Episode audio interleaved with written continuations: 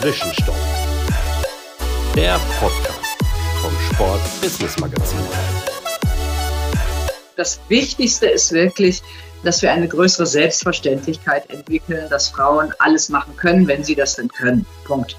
Und wenn sie Fehler machen, so wie ich neulich, dann darf man das kritisieren, selbstverständlich, dass die Struktur dessen, wie diese Kritiken vermischt werden mit Ablehnung und Hass, nicht gut ist. Das ist ein toxischer Kreislauf. Und das ist diese strukturelle Benachteiligung, von der wir immer sprechen. Das ist nicht gut und das muss man mal verstehen, das muss man auseinander dividieren. Das sind unterschiedliche Dinge. Und es wird dann immer unterstellt, ja, aber das ist doch jetzt kein Sexismus, wenn ich einen Fehler kritisiere. Nein, natürlich nicht. Aber das hat auch nie einer behauptet. Es ist ein wirklich toxisches Minenfeld. Zwischenstopp.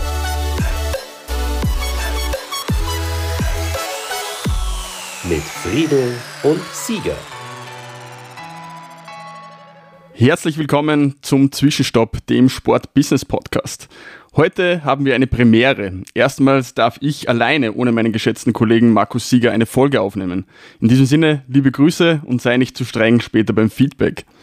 Für unsere neue Folge haben wir uns erstmals eine Frau eingeladen, die jede Menge zu erzählen hat. Sie arbeitet knapp 25 Jahre für das ZDF und sie ist die erste deutsche Frau, die ein Champions League-Finale der Männer kommentiert hat. Und mittlerweile ist sie die bekannteste deutsche Live-Kommentatorin von Sportereignissen. Heute nimmt sie sich Zeit für einen Zwischenstopp. Ich darf dich recht herzlich willkommen heißen, ZDF-Kommentatorin Claudia Neumann. Hallo Alex, schön, dass ich da sein darf. Danke. Ja, freut mich sehr, dass es äh, geklappt hat. Vielleicht zu Beginn für alle Hörerinnen, die dich vielleicht nicht kennen, magst du dich in zwei bis drei Sätzen kurz selber vorstellen? Gerne. Ähm, ja, du hast es gerade gesagt, äh, Kommentatorin und 25 Jahre ZDF. Das kann ich noch einen Tick erweitern. Ich bin äh, Sportjournalistin, um das ein bisschen breiter aufzustellen. TV-Reporterin, Redakteurin, äh, Filmemacherin, all diese Dinge sind auch in meinem Portfolio und ich bin jetzt, äh, lass mich scharf nachdenken, muss rechnen, 32 Jahre schon in der Branche unterwegs, habe damals bei RTL und dann vor allen Dingen bei Sat1 mit der Fußballshow ran begonnen als Jungredakteurin, um äh, dann, wie gesagt, äh, 99 zum ZDF zu wechseln. In der Tat, und äh, Fußball ist in erster Linie meine Hauptsportart, über die ich berichte in allen möglichen Formen, unter anderem auch im Live-Kommentar. Und Frauenfußball gehört auch dazu, wenn ich Fußball sage. Der kam allerdings erst deutlich später, jetzt auch schon 20 Jahre, aber deutlich später dazu, weil ich auch ähm, so ähnlich wie alle meine männlichen Kollegen mit dem männlichen Fußball natürlich sozialisiert war und der Frauenfußball auch im, im, in der Wahrnehmung deutlich später zu mir kam. Und äh, ich mache mittlerweile beides gleich gerne und freue mich jetzt tatsächlich auch schon so kurz vorm Abflug auf die WM in Australien und Neuseeland. Das wäre tatsächlich meine nächste Frage gewesen. Wo erreichen wir dich denn und äh, wann geht es wirklich ab nach Australien, Neuseeland zur WM? Ja, also ein paar Kollegen äh, sind schon da, vor allen Dingen diejenigen, die die deutsche Mannschaft betreuen in der, in der Randberichterstattung. Ähm, ich fliege mit meinem Kollegen Jens Mummer am äh, Montag, Montag früh. Wir sind sehr, sehr lange unterwegs, weil unsere erste Station gleich bis nach Wellington geht. Also wir beginnen mit dem Spiel Spanien-Costa Rica. Ähm, und die letzten, sag mal, zwei, zweieinhalb Wochen waren wirklich sehr, sehr eng getaktet. Ihr habt es alle mitbekommen. Die TV-Rechtevergabe war eine Hängepartie, um es mal so zu benennen, und äh, sehr spät erst rausgekommen. Und dann ist es wirklich, ähm, man muss sich das vorstellen, wie ähm, so ein bisschen fürs Abi üben oder prüfen oder sonst was. Man muss sehr viel Hausaufgaben machen. Also so ein Grundstock all derer Mannschaften, die man schon weiß, dass man sie kommentiert, anlegen. Ähm, und alles andere wird dann immer nur noch aktualisiert. Logischerweise, wenn das Turnier läuft, dann, dann ist es nochmal eine ganz andere Vorbereitungsebene. Aber das andere ist wirklich, eine klassische Fleißarbeit. Das kann ich mir vorstellen. Und deshalb freut es uns mehr, dass du ja dir heute Zeit nimmst für diesen Zwischenstopp. Ähm, bevor wir äh, jetzt konkret auch nochmal über die Frauen-WM und auch deine Vorbereitung äh, sprechen, möchte ich ein bisschen über deinen Werdegang äh, nochmal blicken. Du warst ja als kleines Kind äh, bereits Fußballfan. Wie kam es dazu?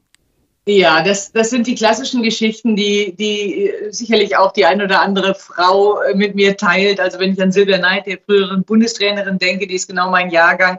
Ähm, die hat dann aber irgendwann den Schritt zum organisierten Frauenfußball gemacht, den ich nie gemacht habe. Also als Kind ganz einfach mit Jungs aufgewachsen, in der Nachbarschaft nur Jungs gewesen. Man geht draußen erst auf die Straße, dann auf den Bolzplatz und kickt gegen alles, was rund ist. Und dann ist es der klassische Bolzplatzfußball mit, aber mit einer wahnsinnigen Leidenschaft. Und das glaube ich, ähm, seit ich fünf oder sechs bin, keine Ahnung. Und das hat, das hat ja nie aufgehört. Und wenn man dann ein bisschen älter wurde, kam dann natürlich auch äh, das klassische Verfolgen des, des Profifußballs dazu. Also meine erste WM, die ich tatsächlich ähm, bewusst gesehen habe, war die in Deutschland 74, als Deutschland auch Weltmeister wurde und das äh, mit den Idolen damals, Overath, Beckenbauer und wie sie alle heißen. Ähm, also das ist diese klassische Sozialisierung mit dem, was man damals fußballerisch so machte, eben auf dem Bolzplatz kicken. In der Schule natürlich, später an der Uni habe ich Fußballleistungskurs gemacht und das war alles prima ähm, und den Profifußball dann verfolgen. Jeder hatte so seinen Lieblingsverein. Dann irgendwann, wenn man, als das Taschengeld reichte, kaufte man sich den Kicker damals. Ähm, die, das ist die klassische Sozialisierung mit dem Fußball. Und aus dieser, aus dieser Leidenschaft heraus ist relativ früh im, im, man kann ja nicht mehr genau sagen, welchem Alter es war, aber irgendwann als Jugendliche der Berufswunsch, Sportreporterin, Fußballreporterin zu werden, ähm, entstanden. Da ohne, ohne schon konkrete Idee, ob es Fernsehen, Hörfunk oder Print ist, das, die Idee war nicht da. Es war einfach nur dieses, wow, möchte reportieren, möchte, möchte Reporterin sein, über Fußball berichten und anderen Sport ähm, auch. Wie hast du deine Anfänge im Sportjournalismus gemacht? Da gibt es ja auch verschiedene Herangehensweisen. Absolut. Ähm, und heute noch mal viel mehr Möglichkeiten, weil es wahnsinnig viele unterschiedliche äh, Journalistenstudiengänge gibt. Die gab es damals so gut wie gar nicht. Es gab die Journalistenschule, ähm, ich habe mich dann irgendwann dazu entschlossen, ein Germanistikstudium anzufangen, Germanistik mit Sport im Nebenfach, das war ganz wichtig, ähm, ähm, anzufangen und nebenbei dann schon mal so ein bisschen zu gucken. Dann bin ich mal beim Hörfunk aufgelaufen, dann bin ich mal ähm, für, eine, für eine kleine regionale Zeitung, habe ich kleine Artikel über den Regionalsport geschrieben, solche Sachen während des Studiums. Und dann war wirklich irgendwann ähm, so dieser, dieser, dieser Punkt, wo gesagt hat, so jetzt muss ich aber mal schon richtig angreifen und habe dann mich das erste Praktikum in Hospitanz beworben. Ähm, da ich aus dem Rheinland komme, lag RTL in Köln nahe und ähm, da bin ich nie wieder weg, so ungefähr dann. Also von dieser Hospitanz ähm, ist der Weg sehr, sehr smart und soft und, und eigentlich ähm, perfekt gelaufen. Also von der Hospitanz gleich in die freie Mitarbeit, dann dieses Abwerben von Sat 1, die danach die Bundesliga-Rechte bekamen, ähm, bis hin dann irgendwann zur, zur, zum Wechsel zum ZDF. Das ist top gelaufen. Du bist ja als Fußballkommentatorin eigentlich eine echte Pionierin, so würde ich es bezeichnen. Ähm, war dir das in den ersten Berufsjahren äh, in dem Maße überhaupt bewusst? Nein, überhaupt nicht. Und ich habe mich auch überhaupt nicht mit diesen Themen ähm, auseinandergesetzt und definiert. Ich kann das relativ einfach erklären und das ist ähm, ähm, überhaupt nicht abwertend gemeint, aber ähm, ich bin da in eine Redaktion gekommen, alles Jungs, völlig klar, sowohl bei RTL als auch bei, bei Sat1 ran. Ein paar Mädels gab es dann auch, die dann aber in der Moderation vor allen Dingen unterwegs waren oder im, im Filmemachen ähm, sich ihre Meriten verdient haben und da auch ihre Stärken hatten. Ähm, das war, das, das war damals so eine, ich nenne das immer so eine Aufbruchsstimmungszeit mit dem Privatfernsehen. Es waren wahnsinnig viele junge, innovative Leute, die das Sagen hatten, also die dann auch wirklich die Chefs waren, die Redaktionsleiter wurden.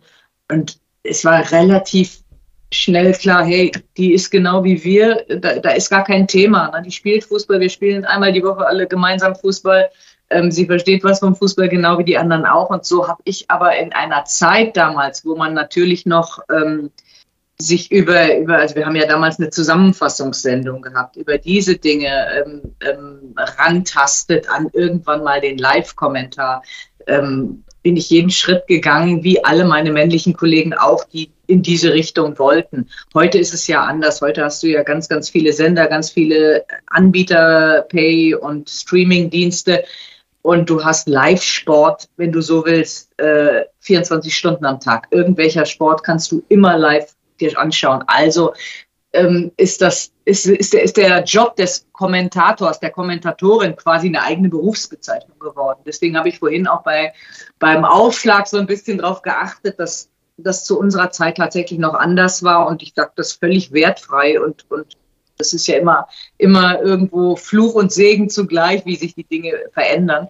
ähm, dass wir uns damals breit aufgestellt haben und geguckt haben, wo liegen Stärken, wo liegen Schwächen und da hat sich jeder für sich in seine, in seine stärkere Richtung entwickelt.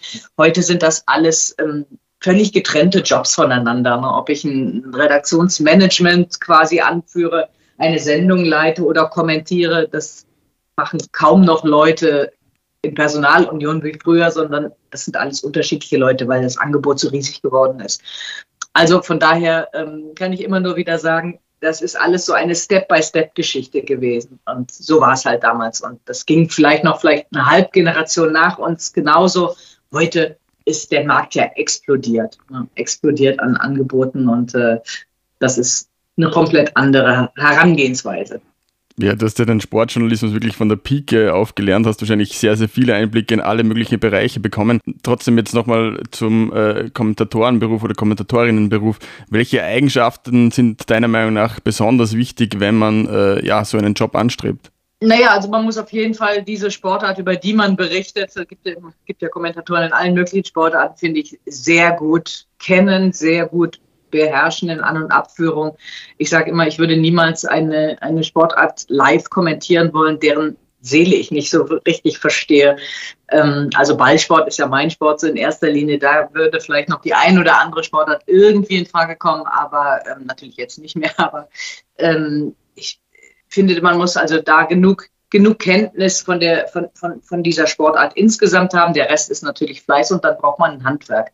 Ein Handwerk ist ähm, nicht zu unterschätzen. Das finde ich, entwickelt sich auch erst in einer gewissen Zeit. Ähm, und dann gibt es natürlich darüber hinaus den unterschiedlichen Stil, den man anwenden kann. Ich finde, da äh, befinden wir uns in einem sehr, sehr großen Geschmacksbereich, das völlig in Ordnung ist. Die einen mögen lieber das, das große unterhaltende Element, die anderen eher das sachlich-analytische.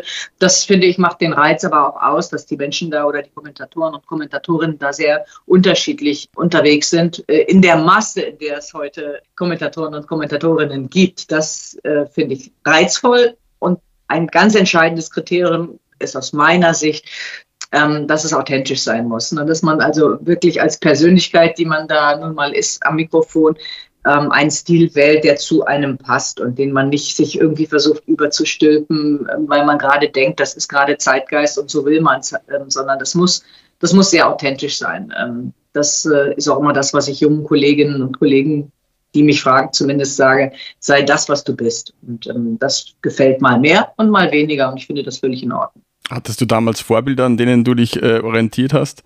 Nee, kann ich so nicht direkt sagen. Natürlich, natürlich gab es, gab es, gab es immer mal äh, Kommentatoren, wo du sagst, Mann, haben die eine Sprachgewalt, das ist toll. Und da guckt man sich immer mal was ab. Man hörte dann auch immer mal mehr, mehr und aufmerksamer hin, wie löst der jetzt oder der oder die oder was auch immer die, die, diese Situation ähm, als wenn man die Ruhe zum Gucken hatte. Wenn man, da irgendwie in Gesellschaft ist, geht das auch nicht, aber wenn man in Ruhe mal, mal Spiele geschaut hat, ging es immer so punktuell eher nach Situationen, wo man sagt, boah, das ist aber klasse oder so, das macht er super, ähm, das ist vorbild, vorbildhaft. Ähm, aber so insgesamt eher nicht, weil ich dachte, immer muss einen eigenen Weg finden. Du bist jetzt jahrzehntelang Kommentatorin, da hat sich äh, das Fußballkommentar sicherlich verändert. Ähm, wie hast du diese Veränderung wahrgenommen, beziehungsweise hast du über die Jahre hinweg deinen äh, Stil vielleicht auch verändert? Und wie stehst du vielleicht auch zu dieser äh, Entwicklung über die letzten Jahre? Ist es besser geworden, ist es schlechter geworden? Wie ist da deine Meinung dazu?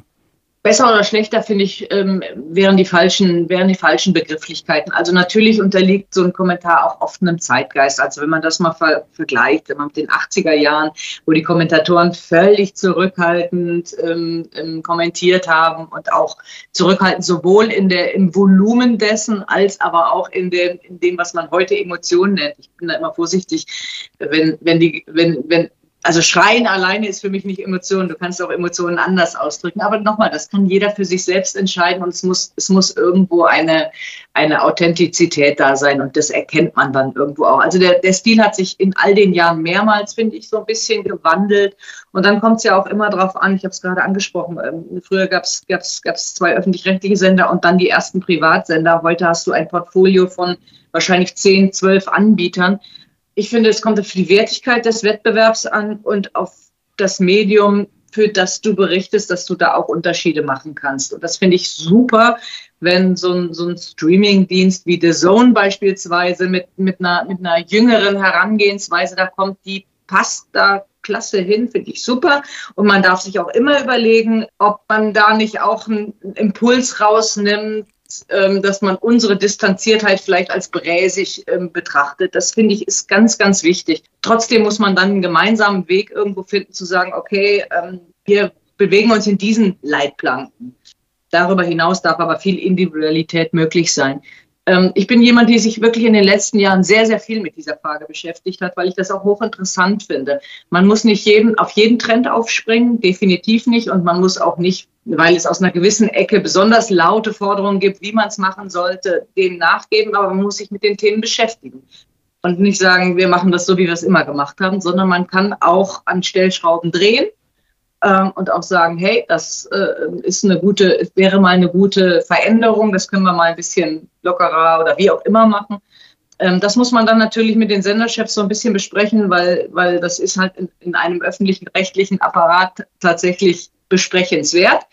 Und dann hast du aber immer noch die kleine Blase, wo du deine Individualität hast. Also ich finde das hochspannend, sich mit den Dingen zu beschäftigen. Und ich kann mir auch vorstellen, dass, dass sich gewisse Trends und, und Zeitgeister wieder ändern werden.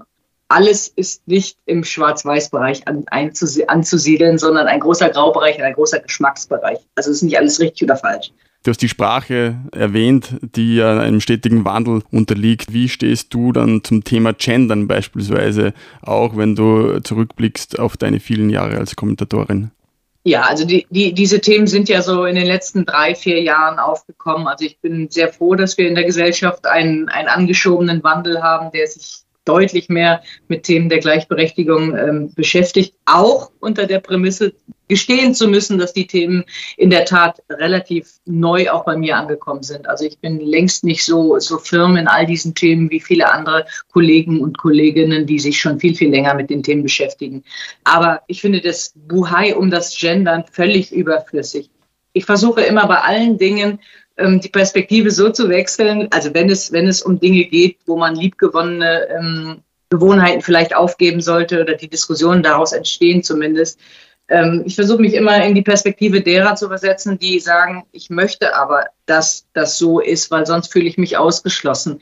Und ich finde, das ist immer das entscheidende Kriterium. Wenn sich Menschen ausgeschlossen, diskriminiert fühlen, und man kann das ja in, in viele Bereiche ähm, überführen, ist das für mich das Hauptkriterium. Also versuche ich das so zu machen, dass ich niemanden ausschließe und niemanden quasi ähm, irgendwie diskriminiere. Dass das in der Live-Sprache noch immer hakt und nicht immer funktioniert, ähm, das finde ich, sollte man Menschen nachsehen. Also das ist ein Transformationsprozess, ähm, Gendern auch im Live-Fernsehen permanent konsequent durchzuziehen. Also da das gelingt mir nicht immer. Diejenigen, die Gendern komplett ablehnen, habe ich auch überhaupt nichts dagegen, wenn ich ehrlich bin. Ich persönlich, weil ich, ich mich nicht ausgegrenzt fühle. Ich versuche denen immer nur zu erklären, seid auch ein bisschen tolerant äh, mit denen, die es in aller Konsequenz durchführen. Die machen das aus Überzeugung. Und wenn ihr es aus Überzeugung nicht machen wollt, dann macht es einfach nicht. Ähm, das ist okay.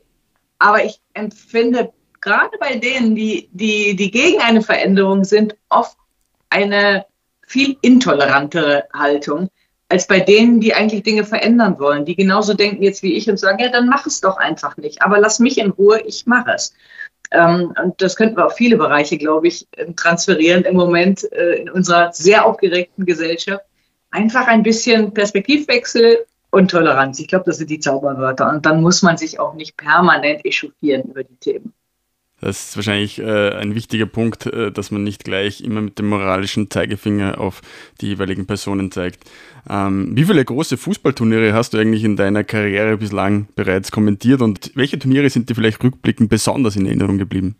Ja, das ist eine gute Frage. Also äh, berichtet von äh, Turnieren, ich müsste zusammenzählen. Also meine erste, mein erstes Männerturnier war die WM 94 in den USA als ähm, Filmemacherin, Interviewerin, Reporterin, also nicht live äh, kommentiert, aber Reporterin. Und von da an habe ich alle Männerturniere gemacht, also alle EMs und WMs. Und äh, bei den Frauen war ich zum ersten Mal tatsächlich 2003, also genau 20, vor 20 Jahren, als äh, auch USA erste Turnier, als Deutschland zum ersten Mal Weltmeister wurde, tatsächlich. Auch in, in der gleichen Funktion und als dazwischen waren ja dann auch immer Olympische Spiele mit den Fußballturnieren, die dann nicht die ganz große Bedeutung haben. Zu Recht, wie ich finde, weil da auch mal andere Sportarten im Vordergrund stehen sollen. Aber die Fußballspiele haben wir natürlich auch ähm, übertragen. Und da habe ich begonnen, auch dann mit dem Live-Kommentar 2008 in Peking. Da habe ich die Fußball, viele Fußballspiele live kommentiert. Mein erstes ähm, großes Turnier außerhalb Olympias war die WM 2011 äh, in Deutschland, die Frauen-WM. Wo würdest du die Fußball-WM der Männer im letzten Jahr in Katar einordnen? War ja mit äh, sehr vielen Nebengeräuschen eine besondere WM. Ja, schwierig, schwierig, schwierig. Ähm, also das war keine WM, die mir in bester Erinnerung bleibt, aus völlig unterschiedlichen Gründen, verschiedenen Gründen. Ich finde, dass das, was rund um Katar, um die Vergabe dorthin, um die, die Menschenrechtssituation, dass diese Themen, dass die gespiegelt werden, war ganz, ganz wichtig. Auf jeden Fall auch im Vorfeld und auch in der Nachbetrachtung. Aber was mir überhaupt nicht gefallen hat, ist, dass so viel durcheinander geraten ist da an Themen.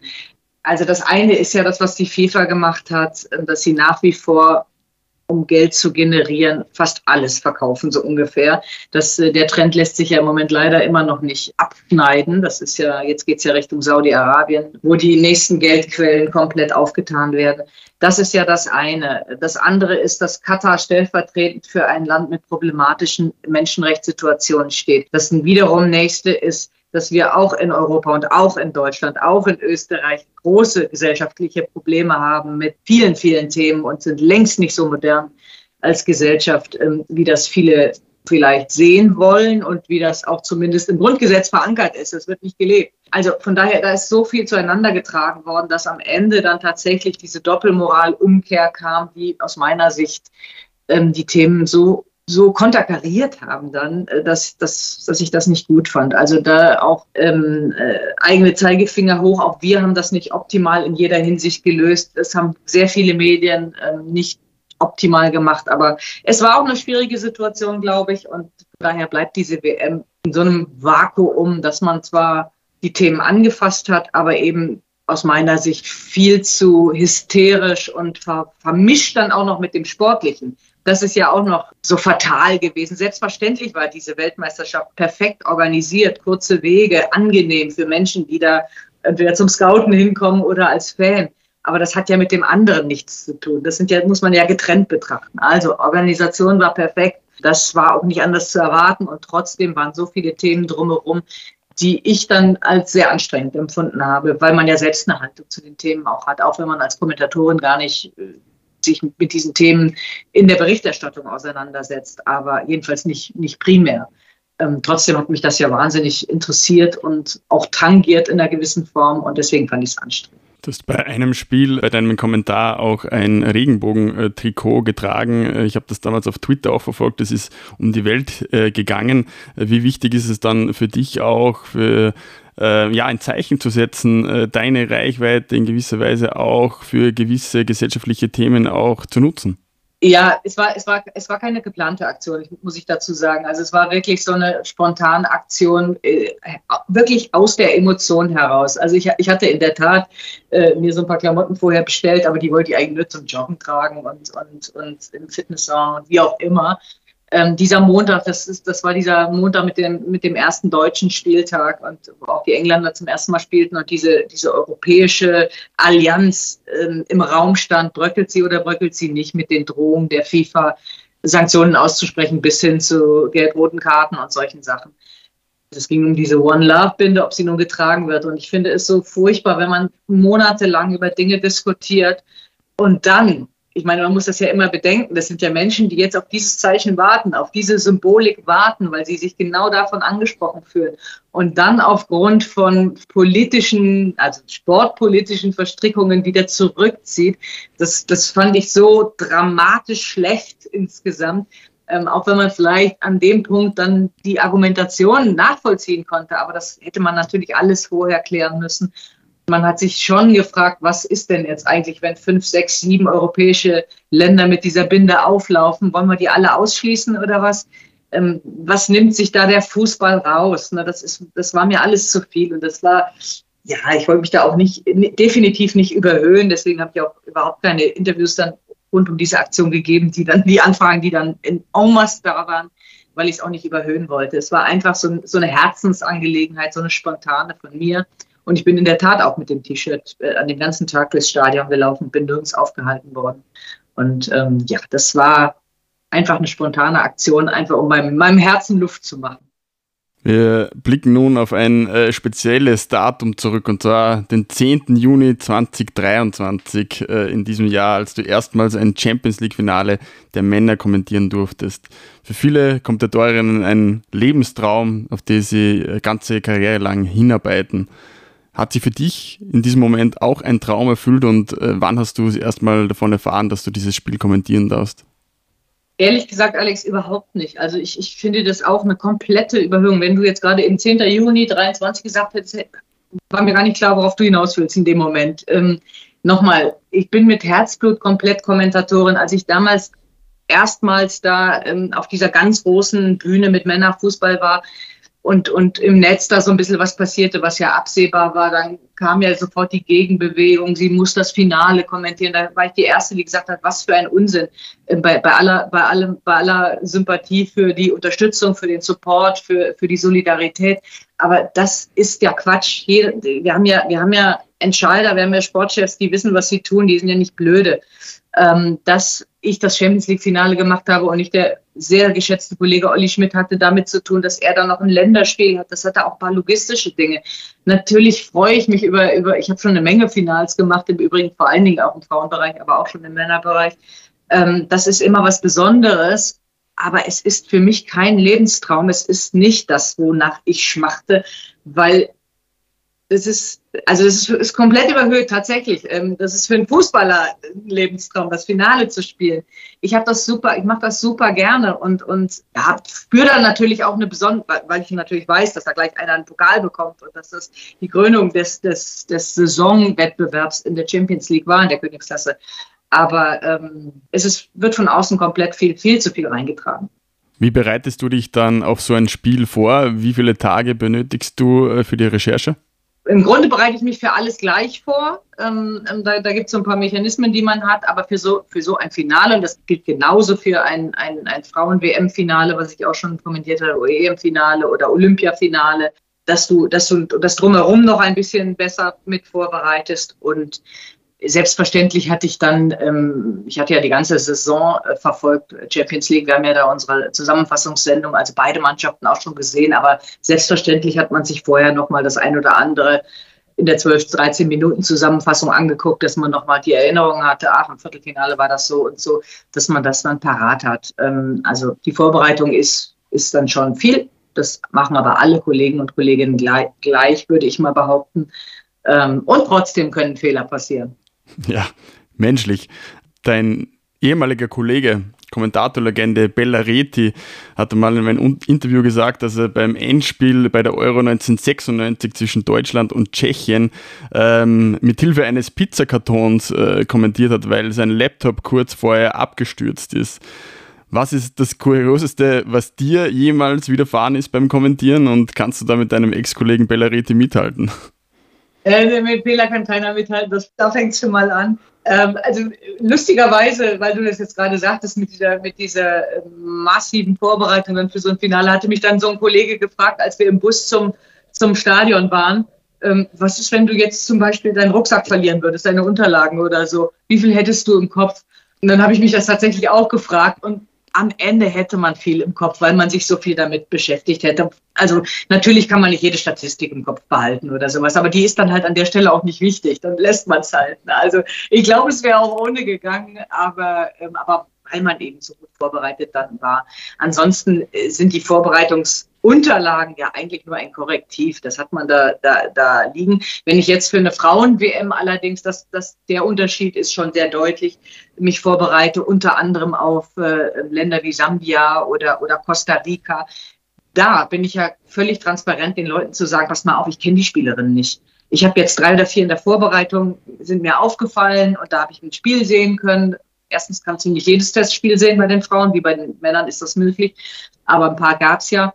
Dann hast du einen Eindruck. Aber wenn du die noch nie hast spielen sehen, dann liest du zwar ein paar Sachen und hast vielleicht mal die Spielerin gehört, weil die in Europa spielt oder so dann musst du das, dann kannst du dir ein paar Sachen aus dem Netz raussuchen und dann musst du das Spiel gucken und sagst, pass auf, lass uns gemeinsam ein Bild jetzt machen von dem, was die zu, zu leisten äh, imstande sind und was hat die für Stärken, für Schwächen, wo ist hier die, die ähm, Unterschiedsspielerin oder so, das weiß ich dann vorher nicht. Dann ist es halt das Spiel. Das ist unmöglich, diese ganzen Mannschaften vorher zu kennen. Ne? Das, woher denn auch? Das ist eine, das ist eine unterschiedliche Situation. Und das Kurioseste, was mir mal vielleicht passiert ist, ich glaube, das war tatsächlich vor vier Jahren in Frankreich, äh, kurz vor dem Spiel Deutschland gegen Spanien, gab es wirklich einen Windhauch und alle meine Blätter waren plötzlich irgendwo in der Luft. Und dann guckte ich nur so hinterher und das war so fünf Minuten, bevor wir auf den Sender, also bevor ich auf den Sender ging, die Sendung lief schon längst, guckte ich nur und denke, nein, sie gehen in den Unterrang, sie gehen in den Unterrang. Also wir müssen, und dann ist mein, mein Redakteur, mein Kollege Jens Mama wirklich losgesprintet in den Unterrang. Und ich habe dann von oben alles beobachtet und habe ihm gesagt, wo die einzelnen Blätter oder Karteikarten oder was auch immer liegen. Und er hat sie dann tatsächlich mit Hilfe des Publikums, die das dann auch aufgefangen haben, eingesammelt und ist wieder raufgekommen. Fand ich ganz lustig, ja. Das heißt, du arbeitest hauptsächlich äh, mit analogen Dingen, also Papier, Karteikarten oder auch zum Teil digital. Wie, wie sieht das bei dir aus? Naja, wir haben ja, wir haben ja vom Veranstalter immer die Monitore, da wo wir dann das Spiel plus die Zeitlupen sehen, also das Signal. Ähm, das kann man auch umschalten auf einen Datenmonitor, da siehst du ein paar Daten. Und alles, was ich vorbereite, habe ich natürlich in meinem Laptop, aber das wird dann ausgedruckt und, und auf einen Karteideckel geklebt oder sowas, so dass man das kompakt vor sich liegen hat. Das würde ich nie äh, äh, irgendwo noch digital. Erstens nimmt das zu viel Platz weg, wenn du da noch weitere Geräte, der Kommentatorenplatz ist ja nicht so wahnsinnig äh, groß äh, wenn du dann noch weitere Geräte aufstellst und ähm, da, wenn das dann abstürzt oder sowas du musst da rein und kommst dann gerade nicht rein, dann bist du viel zu lange mit deinem Blick weg vom Fußballplatz. Das wäre mir zu kompliziert. Nochmal zurück zum Champions League Finale. Wie läuft dann äh, so ein Tag wirklich ab? Nimm uns mal auf die Reise mit. Also wann stehst du auf? Welche Termine musst du noch wahrnehmen? Ähm, wie fühlt sich das an?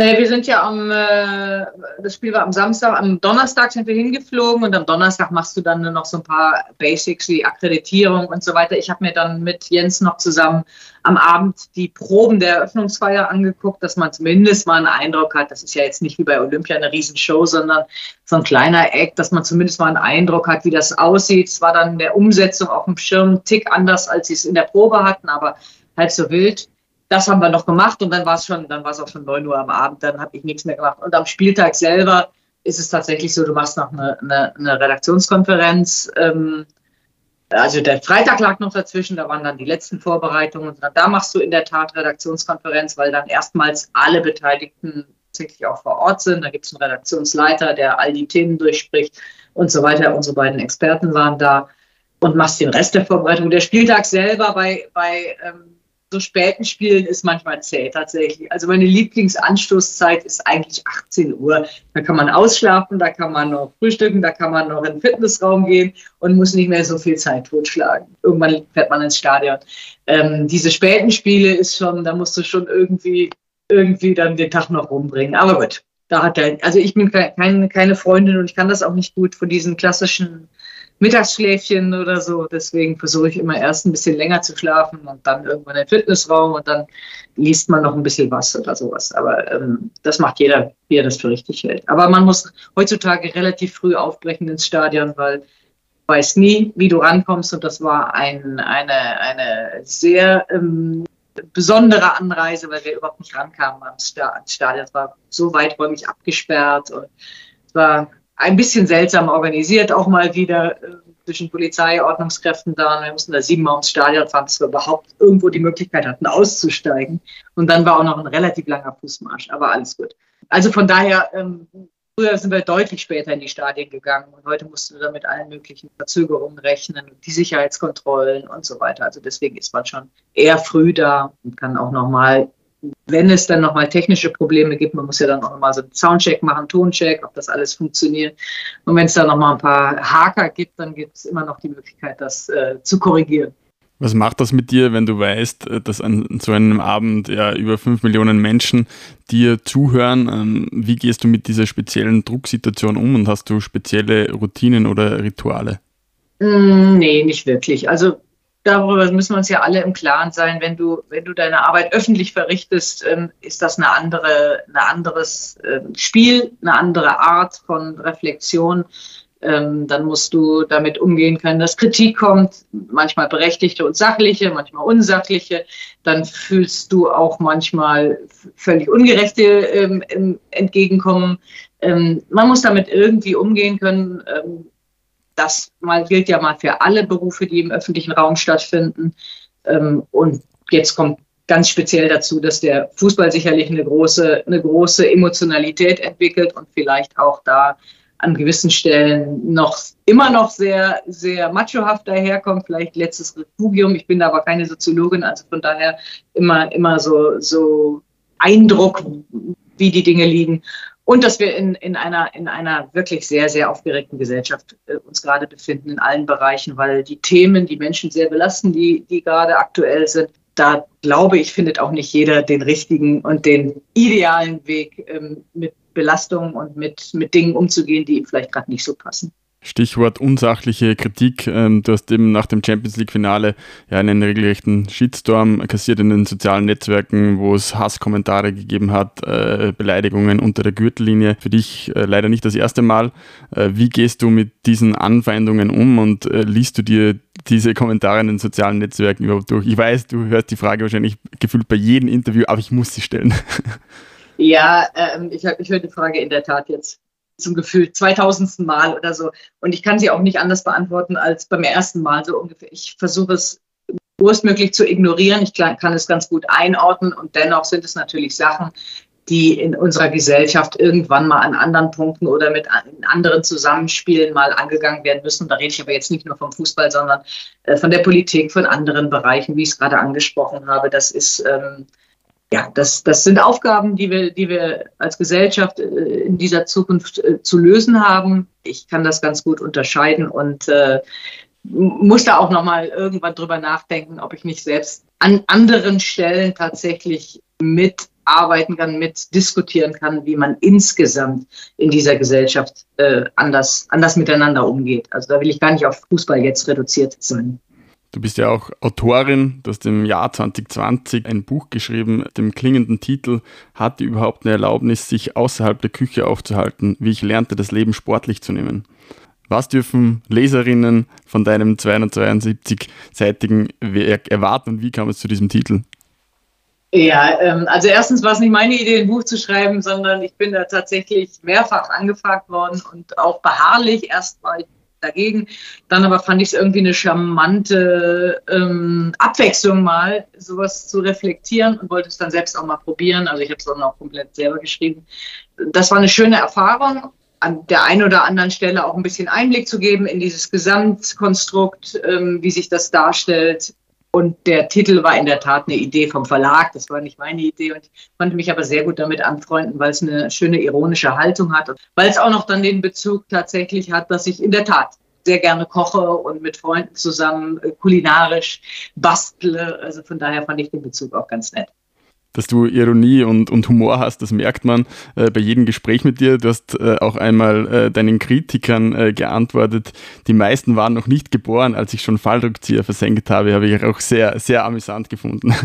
so viel zu diesen Themen. Ja, das war ganz, das war ganz am Anfang. Und äh, ja, das ist ja, das ist ja, dass man fühlt sich ja dann in solchen Situationen oft überhaupt nicht gesehen ne, und irgendwo überhaupt nicht abgeholt. Man muss sich ja immer vorstellen, oder wenn man sich anfängt vorzustellen, wer ist das jetzt eigentlich, der da so sich im Netz auslässt, denkt der, okay, da ist eine Frauenstimme und diese Frau hat sich da diesen Job erschlichen oder was?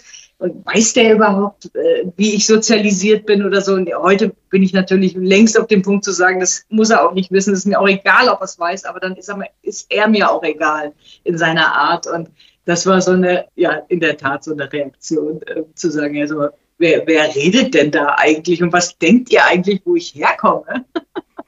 Wann wird es deiner Meinung nach äh, Normalität sein, dass eine Frau ein Finale eines Männerturniers im Fußball kommentiert, ohne dass es zu äh, ja, diesen wirklich despektierlichen Nebengeräuschen kommt? Ich finde, wir brauchen jetzt gar nicht von Finale reden oder sowas. Wir brauchen eine viel, viel größere Selbstverständlichkeit dafür, dass auch Frauen Fußball kommentieren, äh, sowohl Frauenfußball als auch Männerfußball, wenn die Kompetenz da ist, wenn die, wenn die, wenn das Handwerk da ist. Wir haben vorhin über, über verschiedene Kommentararten gesprochen und du weißt es ja sicherlich, dass wir mit Fußball kann mehr viele, viel, in vielen Bereichen versuchen, Frauen zu fördern, die in, im Fußballbusiness sowohl in, in Vereinen, Verbänden, in Vorständen, aber auch in Medien irgendwo auftauchen, dass wir mit unseren sehr, sehr, sehr unterschiedlichen gesammelten Kompetenzen versuchen, da zu helfen, dass diese Entwicklung vorangeht. Ähm, unter anderem haben wir mit, mit Sky ja mittlerweile ähm, als Kooperationspartner solche Kommentatorinnen-Seminare gemacht. Ich bin der Meinung, dass wenn wir über die Vielfalt von Kommentaren sprechen, wir längst auch mal über Duktus und diese Dinge reden können. Der ist ja fast bei uns allen gleich, weil, weil wir alle in einer gleichen Zeit irgendwo das immer übernommen haben von der Vorgängergeneration. Und der ist auch nicht falsch und der ist auch gut. Und bei manchen hört sich das toll an, bei manchen weniger. Ich kann es nur so machen, wie ich es fühle. Deswegen bin ich da auch nicht so weit anders weg von den männlichen Kollegen. Allerdings natürlich mit der Frauenstimme. Nicht sehr hoch als Frau, aber klar identifizierbar als Frauenstimme und das soll auch so sein. Ich werde nicht versuchen zu sprechen wie ein Mann, auch wenn das immer wieder unterstellt wird. Was für ein Unsinn, weil man, ich darf ja als Frau den gleichen, die gleiche Emotion bei einem, bei einem, bei einer Szene, die sich Richtung Tor entwickelt haben und das hört sich dann ähnlich an, aber eben mit einem anderen, anderen Klangfarbe. Aber worauf ich hinaus will, ist, dass ich glaube, bei jungen Leuten und bei einer anderen Generation, bei jungen Frauen vielleicht, dass die tatsächlich auch einen anderen Duktus anwenden dürfen, wenn das ihrer Persönlichkeit näher kommt. Ähm, dass wir uns auch da im Kommentar völlig neu öffnen müssen und breiter aufstellen können, dass es nicht immer dieses, dieser, diese gleiche Klangfarbe sein muss. Ich will das nicht forcieren jetzt unbedingt, aber ich finde, es ist möglich, dass man da seine Gewohnheiten ein bisschen breiter aufstellt. Und ich kann mir vorstellen, dass das bei der einen oder anderen jüngeren Kollegin zur Anwendung käme. Wir haben, wie gesagt, jetzt mit mehreren ähm, jungen Frauen äh, ein bisschen gearbeitet und ich glaube, dass wir ein größeres Spektrum zulassen sollten. Und worum es uns jetzt insgesamt geht dabei, und da komme ich auch auf deine Frage zurück, das Wichtigste ist wirklich, ähm, dass wir eine größere Selbstverständlichkeit entwickeln, dass Frauen alles machen können, wenn sie das denn können. Punkt. Und wenn sie Fehler machen, so wie ich neulich, dann darf man das kritisieren, selbstverständlich, dass die Struktur dessen, wie diese Kritiken vermischt werden mit, mit Ablehnung und Hass nicht gut ist. Das ist ein toxischer Kreislauf. Und das ist diese strukturelle Benachteiligung, von der, der wir immer sprechen. Das ist nicht gut und das muss man mal verstehen, das muss man auseinander dividieren. Das sind unterschiedliche Dinge. Und es wird dann immer unterstellt, ja, aber das ist doch jetzt kein Sexismus, wenn ich einen Fehler kritisiere. Nein, natürlich nicht. Aber das hat auch nie einer behauptet. Es ist ein wirklich toxisches Minenfeld. Und da ist es ähnlich wie bei Katar in einem ganz anderen Zusammenhang. Da wird alles vermischt. Und das ist der Unterschied. Deswegen brauchen wir eine größere Selbstverständlichkeit, eine klarere Toleranz für die Dinge auf Basis der Kompetenz. Und Fehler oder Ungereimtheiten werden jedem unterlaufen. Und die Deutungshoheit über ein Fußballspiel, das ist doch klar, die wollen, die wollen auch die Menschen auf der Couch haben. Und das ist aber normal. Man kann auch zu gewissen Interpretationen ähm, bei Szenen mit einer unterschiedlichen Meinung daherkommen. Das ist alles in Ordnung. Und das darf aber dann nicht bei den Frauen ausgelegt werden. Ja, die hat ja keine Ahnung oder irgendwie sowas. Das wird sehr schnell in diesen Zusammenhang gebracht. Ich glaube, es wird noch eine Weile dauern, ähm, definitiv. Aber wir müssen es halt anpacken. Wir müssen wirklich, wir haben noch viel Arbeit. Wir müssen es anpacken machen und wir brauchen tatsächlich immer mehr Menschen, die sich öffnen, die modern quasi sagen, ja, wir machen da keine Unterschiede zwischen Geschlechtern. Aber bis sich das dann irgendwann anpasst in der, in der Summe derer, die da kommentieren, das wird noch viele, viele Jahre dauern. Ist ja logisch. Gibt halt einfach auch sehr gute männliche Kollegen und warum sollte man die wegrationalisieren? Das kommt überhaupt nicht in Frage. Das muss ja auch alles ein harmonischer Prozess sein, wenn man Frauen installieren möchte, dass das nicht auf Kosten der Qualität der Männer geht. Das, da bin ich völlig, völlig dagegen, dass das auf diese Art und Weise passiert. Du hast vorher die Initiative Fußball kann mehr erwähnt, äh, die du gemeinsam mit acht weiteren prominenten Frauen im Mai 2021 ins Leben gerufen hast. Für alle Hörerinnen, die das vielleicht nicht wissen, das Team besteht bei euch mittlerweile aus 25 Personen, darunter Bibiana Steinhaus-Webb, Tabia Kemme, Thomas Hitzelsberger, Almut Schuld. Was ist die Mission von Fußball kann mehr und an welchen Projekten arbeitet ihr aktuell? Also wir haben tatsächlich äh, begonnen in der Corona-Zeit uns zusammenzutun. Das war ein reiner Zufall. Ich habe in der Zeit, weil der Fußball gerade stillstand, eine Dokumentation gemacht über Frauen im Fußball. Jetzt nicht im Sportjournalismus, sondern im Fußball und wollte einfach mal sehen, was sich da so in den letzten Jahrzehnten entwickelt hat habe dann die Zahlen recherchiert und war wirklich ähm, wie vor den Kopf gestoßen, dass das immer noch marginale, einstellige Prozentzahlen sind. Ähm, Katja Kraus kannte ich vom, vom, vom Sehen früher. Ich habe sie als Fußballerin selber nicht mehr erlebt, aber als äh, Vorstand HSV habe ich auch mal damals mal ein Interview mit ihr gemacht, meine Story gemacht. Aber das war es dann auch. Also der Kontakt war sehr lose. Und ich hatte mir dann eben ähm, einige Interviewpartnerinnen für dieses Thema rausgesucht und unter anderem Katja, unter anderem Bibi, ähm, viele andere auch. Und aus dieser Arbeit heraus, als dann alle am Ende den Film sahen, ist die Idee entstanden und ähm, die Triebfeder war wirklich Katja Kraus, ähm, zu sagen, komm, lasst uns doch alle zusammentun. Wir, schaut doch mal, was wir gerade alle hier für unterschiedliche Bereiche im Fußball abdecken. Das ist ja eine enorme Power, das ist ein enormes Potenzial. Lasst uns für, für Frauen im Fußball und für den Frauenfußball eine Initiative gründen. Und in dieser Initiative ähm, ähm, sind wir dann mehr oder weniger zufällig ähm, in die größte Krise des Deutschen Fußballbundes geraten und da so ein bisschen als Antagonisten wahrgenommen worden, was überhaupt nicht äh, in unserer Absicht zunächst mal lag. Aber wir haben viel Aufmerksamkeit äh, generiert, weil wir natürlich öffentlichen Druck gemacht haben, indem wir einen Forderungskatalog aufgestellt haben, was in den nächsten Jahren passieren soll. Den haben wir veröffentlicht und das ist dann natürlich in dieser ganzen Krise rund um den Deutschen Fußballbund dankbar quasi von vielen Medien aufgenommen worden. Ähm, und daraus entwickelte sich dann aber die Idee, wir müssen das ja konstruktiv weiterführen, ähm, eine, eine GGMBH zu gründen, also eine gemeinnützige Institution zu gründen und die dann auch nochmal mit deutlich mehr Menschen anzureichern, auch aus der Wirtschaft, aus der Politik, die uns da unterstützen.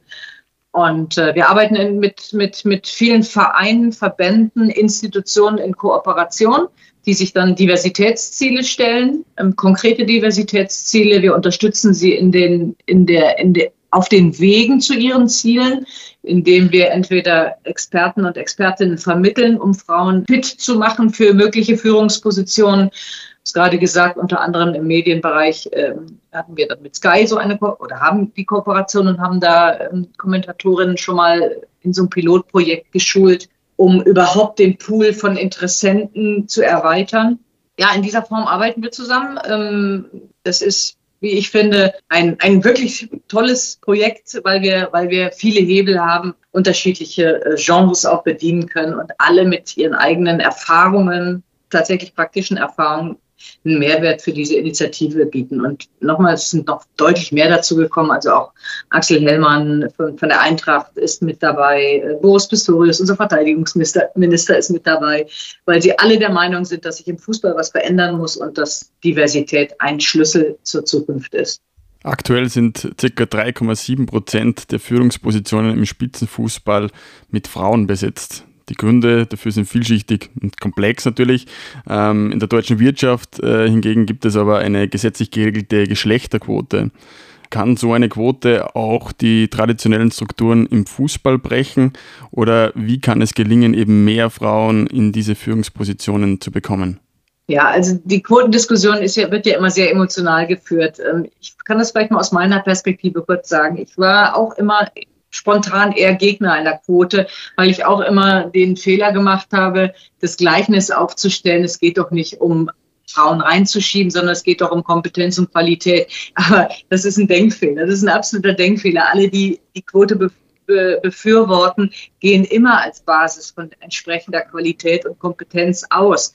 Und bei Männern fragt ja auch niemand danach, so in der Richtung. Ne? Also wir gehen immer von der von gleicher Qualifizierung quasi aus, was in manchen Berufsfeldern natürlich schwer zu bewerten ist, weil es, weil es so softe Faktoren gibt, aber in vielen ist, sind sie gut zu bewerten, weil es ein, einfach ähm, Ausbildungssachen sind, die, die einfach da sein müssen. Also ich glaube schon, dass ein Quotendruck ähm, nötig ist, gerade in Bereichen wie Fußball, um einfach ähm, das Bewusstsein zu haben, wir wollen das wirklich auch und wir setzen uns jetzt selber Ziele und das ist quasi wie eine positiv aufgenommene Challenge, wir wollen das erreichen. Also muss ich ja was dafür tun. Dann muss ich auch mal schauen, wenn sich keine Frauen anbieten auf den ersten Blick, dann muss ich sie vielleicht suchen.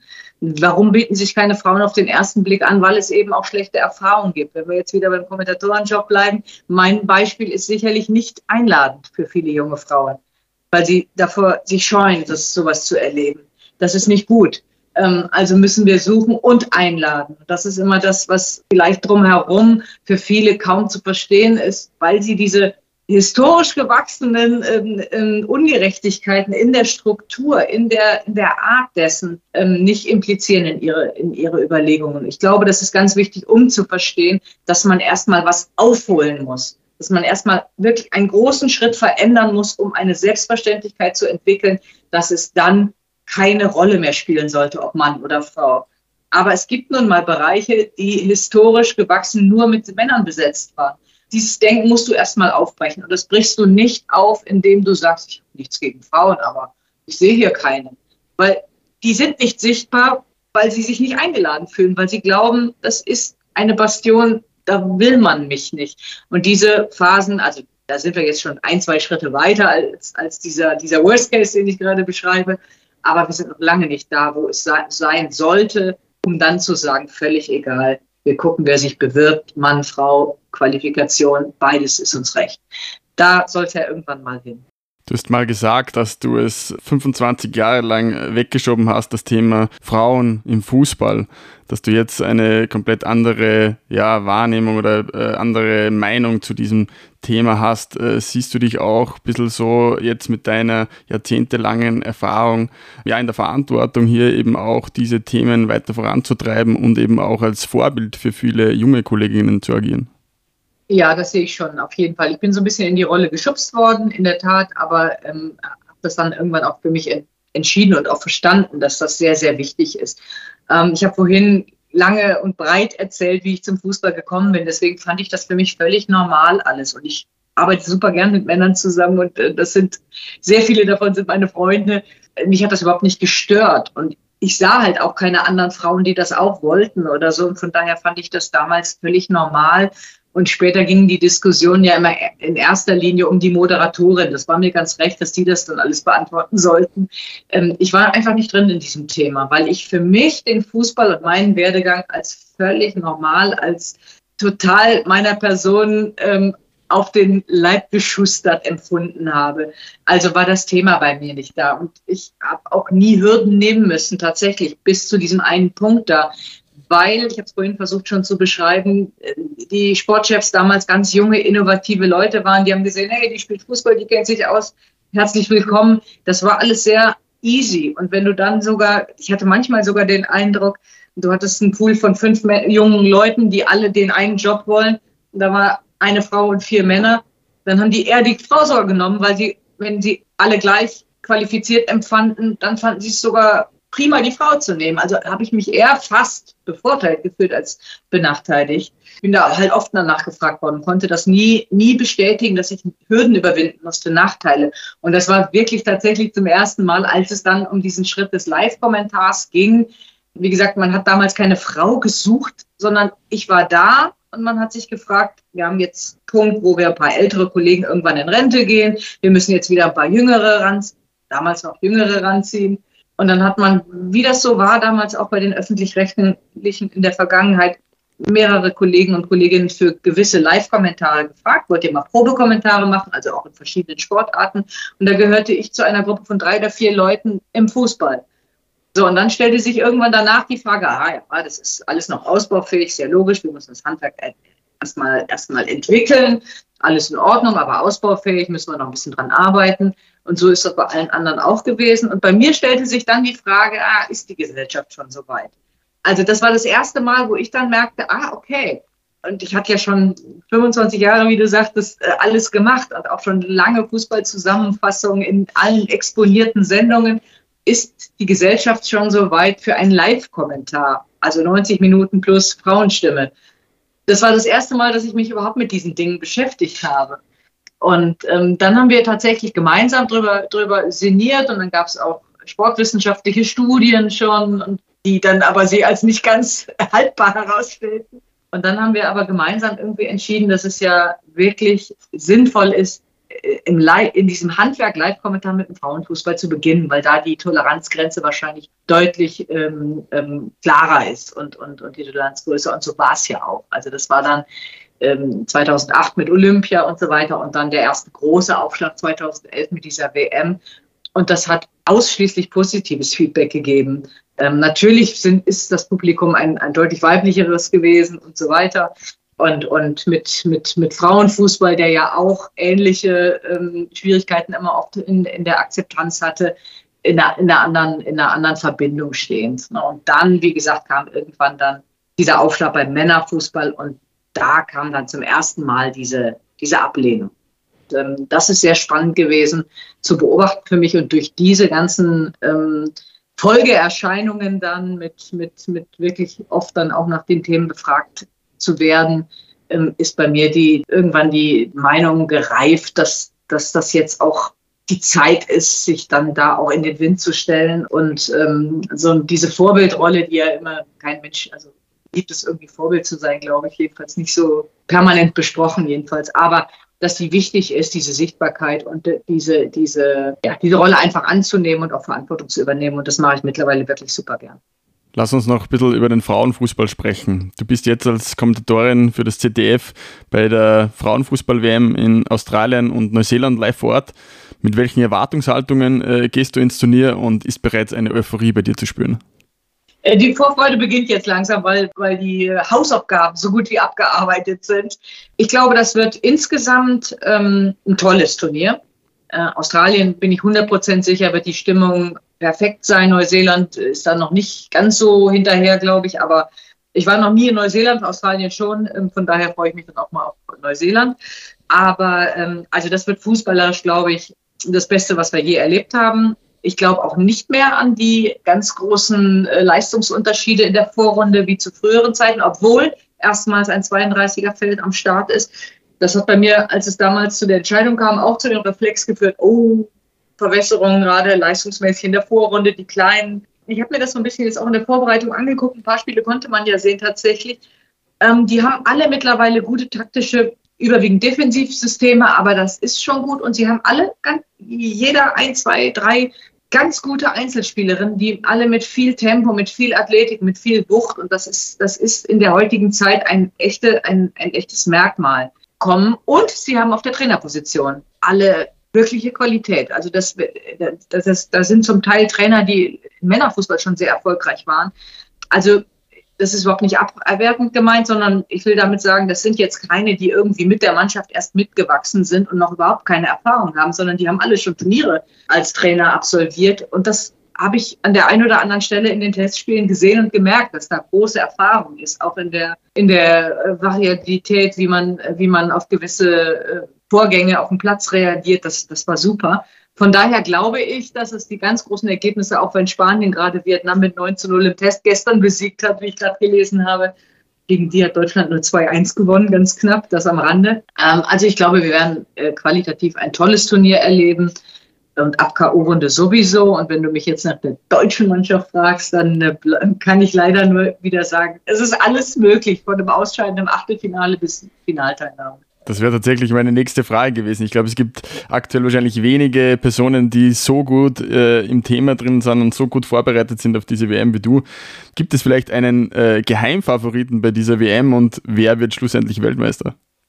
Also so einen klassischen Geheimfavoriten ähm, würde ich, würd ich jetzt tatsächlich nicht identifizieren können, weil der Pool derer, die, die, denen man den Titel zutrauen kann, der ist deutlich größer geworden. Also Topfavorit ist immer USA. Die haben ein Selbstverständnis in, ihrem ganzen, in ihrer ganzen Fußballhistorie und immer einen Spielstil, der, der es ihnen möglich macht, ähm, äh, Titel zu gewinnen. Ich habe die jetzt auch länger nicht gesehen, ähm, ähm, die Amerikanerinnen, aber die haben eigentlich immer guten Nachwuchs, immer einen guten Mix und acht, neun Spielerinnen sind auch noch von vor vier Jahren mit dabei. Also das sind, das sind Top-Spielerinnen. Von daher darf man davon ausgehen, dass USA auf jeden Fall eine gewichtige Rolle immer mitspielt. Brasilien ist für mich so ein kleines Fragezeichen. Auch da ein interessanter Mix. Viele neue, jüngere Spielerinnen, die aber, wie ich höre, und ich habe da ja auch ein bisschen recherchiert und auch mit der Trainerin Pia Sundhage mal äh, kommuniziert, ähm, alle gut ausgebildet sind und aus traditionell genau das spielen, was die Vorgängergeneration, die zwar keine Titel gewonnen hat, aber die fußballerisch wirklich geglänzt hat, ähm, ausgezeichnet haben. Und sie haben aber noch ein paar von den Erfahrenen dabei, unter anderem die 37-jährige Martha. Ich bin sehr gespannt auf Brasilien. Und äh, Australien zähle ich auch zum erweiterten Favoritenkreis, allein wegen des Heimvorteils, aber die haben auch immer so dran geschnuppert, auch mal Halbfinale zu erreichen haben mit äh, der äh, Sam Kerr eine der besten Spielerinnen der Welt und die haben mehrere aus dieser Generation, die echt top, top Fußball spielen.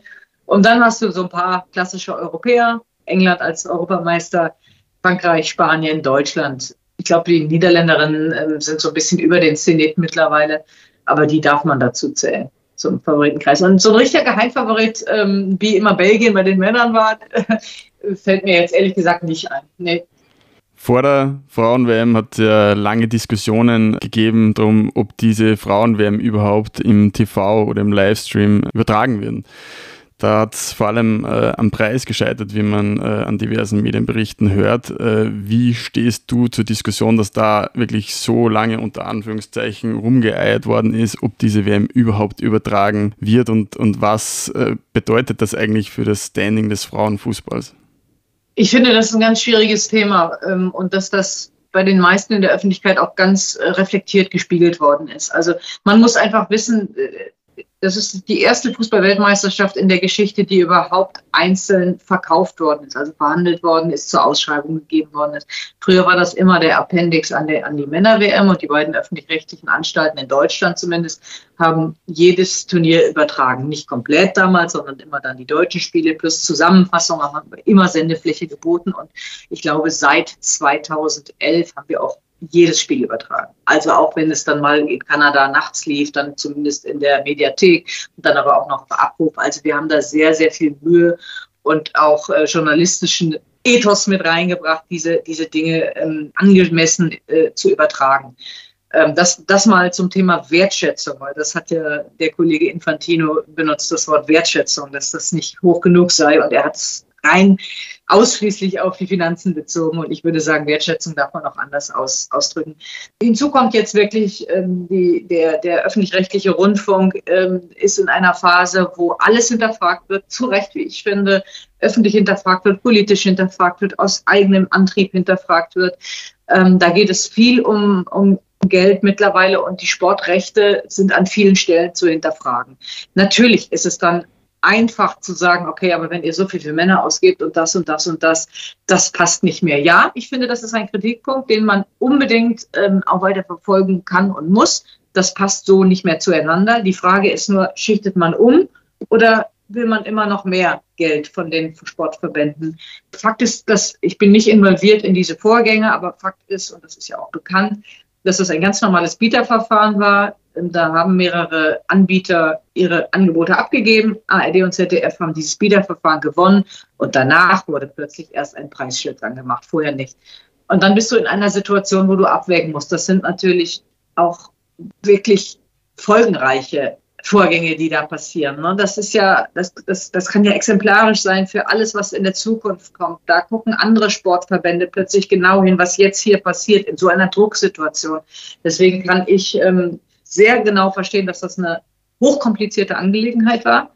Ich glaube schon, dass wenn man von Wert spricht, wie gesagt, dass der nicht nur an Geld festzumachen ist, aber dass man das in Zukunft einen Tick anders regeln wird. Ich fand die Drucksituation, die ja in erster Linie dann von der FIFA ausgegangen ist, ähm, das wäre vermeidbar gewesen, wenn man das Ganze viel früher angegangen wäre. Und trotzdem war natürlich jedenfalls für mich klar, dass es zu einer Einigung kommen muss, dass die fünf großen europäischen Märkte einfach auch für jeden Sponsor unverzichtbar sind, dass du natürlich dir ein so fettes Eigentor geschossen hättest, indem du dem Frauenfußball wirklich einen solchen Bärendienst erweist, ohne Live-Bilder in den großen europäischen Märkten wäre eine Katastrophe gewesen äh, für die Entwicklung dieses Sports und das durfte man nicht zulassen. Also von daher war mir schon klar, äh, dass es irgendwann zu einer Einigung kommen wird, aber alle haben jetzt ein bisschen drunter gelitten, weil die Vorbereitungszeit natürlich, und da geht es jetzt gar nicht um unsere als Reporter und Reporterinnen, sondern auch um die ganzen technischen Dinge, die die Sendungsmacher da zu lösen haben. Das ist brutal und ähm, da auch an das passende Personal noch zu kommen, die ja alle zweigleisig planen mussten das hätte man sich, glaube ich, alles lieber erspart. Stichwort Equal Pay. Jede Spielerin erhält von der FIFA, äh, wenn ihr Team bei der WM gewinnt, 252.000 Euro. Der DFB hätte diese Prämie auf das Niveau der Männer hieven können, also das sind um die 400.000 Euro. Auch Bundeskanzler Olaf Scholz forderte das äh, bereits in der Vergangenheit. Äh, das ist bis heute nicht passiert. Ähm, findest du das fair und gerechtfertigt? Was ist da deine Meinung dazu? Also erstmal die Tatsache, dass die FIFA jetzt tatsächlich den Pool so groß gemacht hat und da feste, also sogar gestaffelt dann nach Teilnahme, nach sportlichem Erfolg, ganz klare, ganz klare Vorgaben ähm, gegeben hat, dass diese Gelder auch als Prämien an die Spielerinnen zu zahlen sind. Es gibt ja mittlerweile ähm, die Geschichten, dass mancher afrikanische Verband versucht, dieses Geld abzukassieren. Alles äh, gerade in der Recherche schwierige, schwierige Vorgänge, die sich da offensichtlich bei einigen Nationen auftun. Also das ist schon mal super. Ob der DFB das jetzt hätte noch mal aufstocken müssen, um es gleichzuziehen mit den Männern, das finde ich jetzt gar nicht so wichtig, wenn ich ehrlich bin. Es ist sehr viel Geld. Ich finde wichtig zu sagen, wir müssen dieses ganze, oder nicht wir, sondern die Verbände, müssen mal komplett resetten, was dieses Honorarprämiensystem betrifft. Ich bin der Meinung, es ist kein Geheimnis, dass der DFB ziemlich klamm ist, pekunär in, in, in diesen Zeiten, ähm, dass man sehr genau darüber nachdenken muss, ob es für Profifußball und hochverdienende Männer Profifußball überhaupt noch Prämien braucht oder ob nicht der Anreiz, ein großes Turnier zu spielen, einfach heutzutage ausreichen muss. Äh, meinetwegen mit, mit, mit irgendwelchen kleinen, kleinen äh, ähm, Zuschüssen, die irgendwelche, irgendwelche ähm, anderen Pools noch bedienen. Aber dieses Verhandeln um Prämien ähm, ist im Profi-Männerfußball für mich wirklich zur Diskussion zu stellen. Und dann sind wir tatsächlich bei den Frauen. Da ist die Situation eine ganz andere. Die haben ja nun wirklich ein, ein völlig anderes ähm, Finanzniveau, was, was, was ihre Verdienste bei den Vereinen betrifft. Ich bin eine klare Befürworterin von Equal Pay, was Verbände betrifft. Also, wenn ich den Männern das ausschütte, muss ich den Frauen das ausschütten, weil sie machen die gleiche Arbeit, den gleichen Aufwand auf ihrem Niveau, genau das gleiche. Equal Pay bezieht sich in meiner, in meiner Vorstellung nicht auf das, was man in den Vereinen verdient, also vom Arbeitgeber, weil das fußt natürlich auf den wirtschaftlichen Möglichkeiten. Das ist nicht zu vergleichen.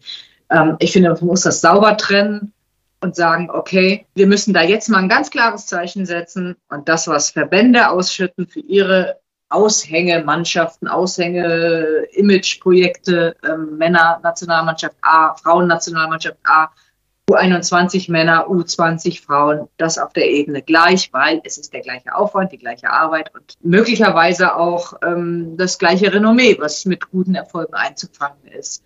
Also runter von den Männerprämien und meinetwegen angleichen bei den Frauen, aber irgendwo ein klares Equal Pay Zeichen setzen. Das hat nichts mit Verdienst bei den Arbeitgebern zu tun, weil das ist nicht realistisch. Mit Blick auf die Uhr kommen wir jetzt zu unserer letzten Kategorie, die jeder Gast bei uns durchlaufen muss, und das ist der Wordrap. Deswegen, ich bitte dich um kurze, knappe Entscheidungen. Ja. Germanistik oder Pädagogik? Germanistik. Stadt oder Land? Stadt. Hamburg oder Köln? Das ist eine Fangfrage. die, die Stadt Hamburg, die Menschen aus Köln. Diplomatisch. Gianni Infantino oder Alexander Ceferin? Äh, Bleibe ich ausgeglichen, kann ich nicht bewerten. Männer- oder Frauenfußball? Beides gleich. Champions League oder Weltmeisterschaft? Ähm, manchmal bei den Männern tatsächlich Champions League, weil ich da das Niveau manchmal höher finde. Bei den Frauen ist es dann doch noch die Weltmeisterschaft, auf jeden Fall. Bellareti oder Marcel Reif? Nehme ich auch beide, weil sie sehr unterschiedlich sind und äh, beide auf jeden Fall ähm, tollen Job gemacht haben in ihren aktiven Karrieren und auch menschlich ähm, sehr interessante Typen sind. Äh, ja, beide. Muss ich leider beide nehmen. So. Seid vergönnt. Cristiano Ronaldo oder Lionel Messi? Äh, Ronaldo. Fallrückzieher oder Volley? Fallrückzieher, immer. Ist ja auch ein Volley. ja, ja, stimmt. Sportlich oder elegant? Sportlich. Wiener Schnitzel oder Fisch? Fisch, immer Fisch, immer Fisch. Nichts gegen ein gutes Wiener Schnitzel, aber ähm, Fisch ist besser. Espresso oder Cappuccino? Cappuccino. Bier oder Wein? Kommt drauf an, beides, aber nicht zusammen. Also ähm, gegen den Durst lieber ein Bier, zum guten Essen lieber ein Wein. Netflix oder Fernsehen? Immer noch Fernsehen. WhatsApp oder Telefonat? Auch beides, aber am liebsten tatsächlich ähm, Telefonat. Ich rede lieber, als dass ich schreibe, ja. Erzählen oder zuhören? Beides auch. Ähm, alles zu seiner Zeit. Aber ich bin nicht abgeneigt, selber viel zu erzählen. Frühaufsteher oder Langschläfer? Langschläfer. Portugal oder Deutschland? Portugal. Ja, Porsche oder Fahrrad? Auch beides. Ähm, wobei Porsche jetzt für mich wirklich keine Rolle spielt. Ähm, ich fahre sehr, sehr gerne Fahrrad und bin auch schon auf Dienstreisen in allen Städten dieser Welt wochenlang Fahrrad gefahren, wo andere sagten, das ist doch viel zu gefährlich. Nein, wir haben uns Fahrräder dann gemietet oder gekauft sogar und dann hinterher wieder verkauft, um einfach nicht in äh, U-Bahnen steigen zu müssen oder in volle Busse oder sonst was, sondern wir wollten einfach an der frischen Luft sein. So kann man Städte besser kennenlernen, so lernt man Menschen kennen. Das war immer das Größte. Und äh, Porsche ist eigentlich völlig egal. ein Auto muss her, aber welches Auto ist völlig egal. Vielen herzlichen Dank, Claudia Neumann, dass du dir Zeit genommen hast für dieses äh, interessante Gespräch, dass du beim Zwischenstopp mit dabei warst. Hat wirklich Spaß gemacht. Danke, Alex, mir auch. Dankeschön. Zwischenstopp. Der Podcast vom Sport Business Magazin. Mit Friedel und Sieger.